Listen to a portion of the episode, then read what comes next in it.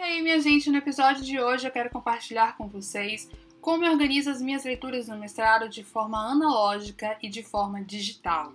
Usei o mesmo sistema durante a seleção do mestrado, então, de certa maneira, esse episódio também é um episódio especial da saga de uma mestranda. Lembrando que o meu sistema de organização e de produtividade é o GTD, e eu comentei no episódio anterior sobre como me organizo e falei um pouco desse método e de como eu utilizo o GTD usando algumas ferramentas como o Evernote, o Google Agenda e o Bullet Journal. Para organizar as leituras de modo analógico, eu utilizo fichários e pastas arquivo.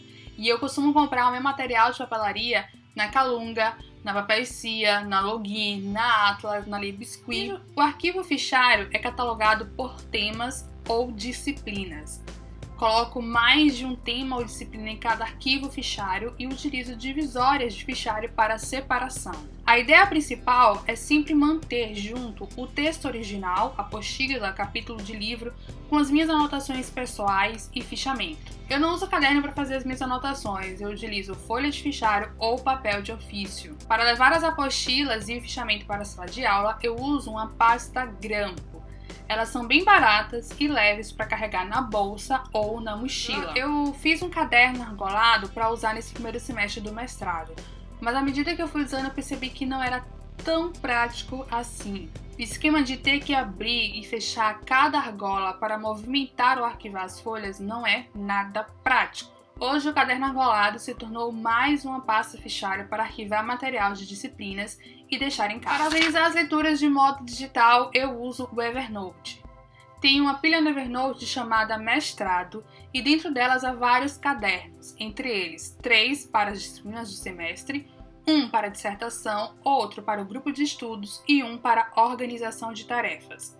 Para quem não conhece o sistema do Evernote, a pilha é como se fosse uma pasta e os cadernos são subpastas. Dentro desses cadernos, a gente pode criar notas. As notas aceitam arquivos de todos os tipos que vocês puderem imaginar. E eu crio uma nota para cada texto que preciso ler e arquivo no caderno da disciplina. As notas Evernote, como eu já falei, comportam qualquer formato, então eu posso inserir um PDF ou fazer a conexão com o Google Drive. Em cada caderno de disciplina, eu tenho uma nota chamada índice de leitura.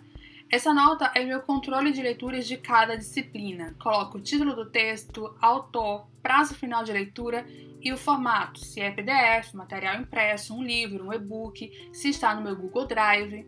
À medida que eu for lendo os textos, vou dando baixa nesse índice de leitura. O Evernote ele permite criar lembretes para cada nota. Aproveite essa função para criar lembretes com data final de cada leitura. Quando eu vou na aba de lembretes do caderno de uma disciplina, encontro todos os meus prazos. Mas a função lembrete é mais eficiente para criar uma lista de tarefas. Por isso eu criei um caderno chamado Tarefas do Mestrado.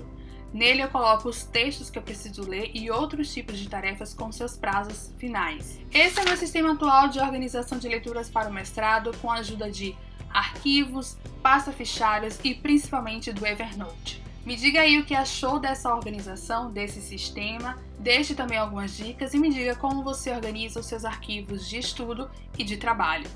Até a próxima, beijão, tchau!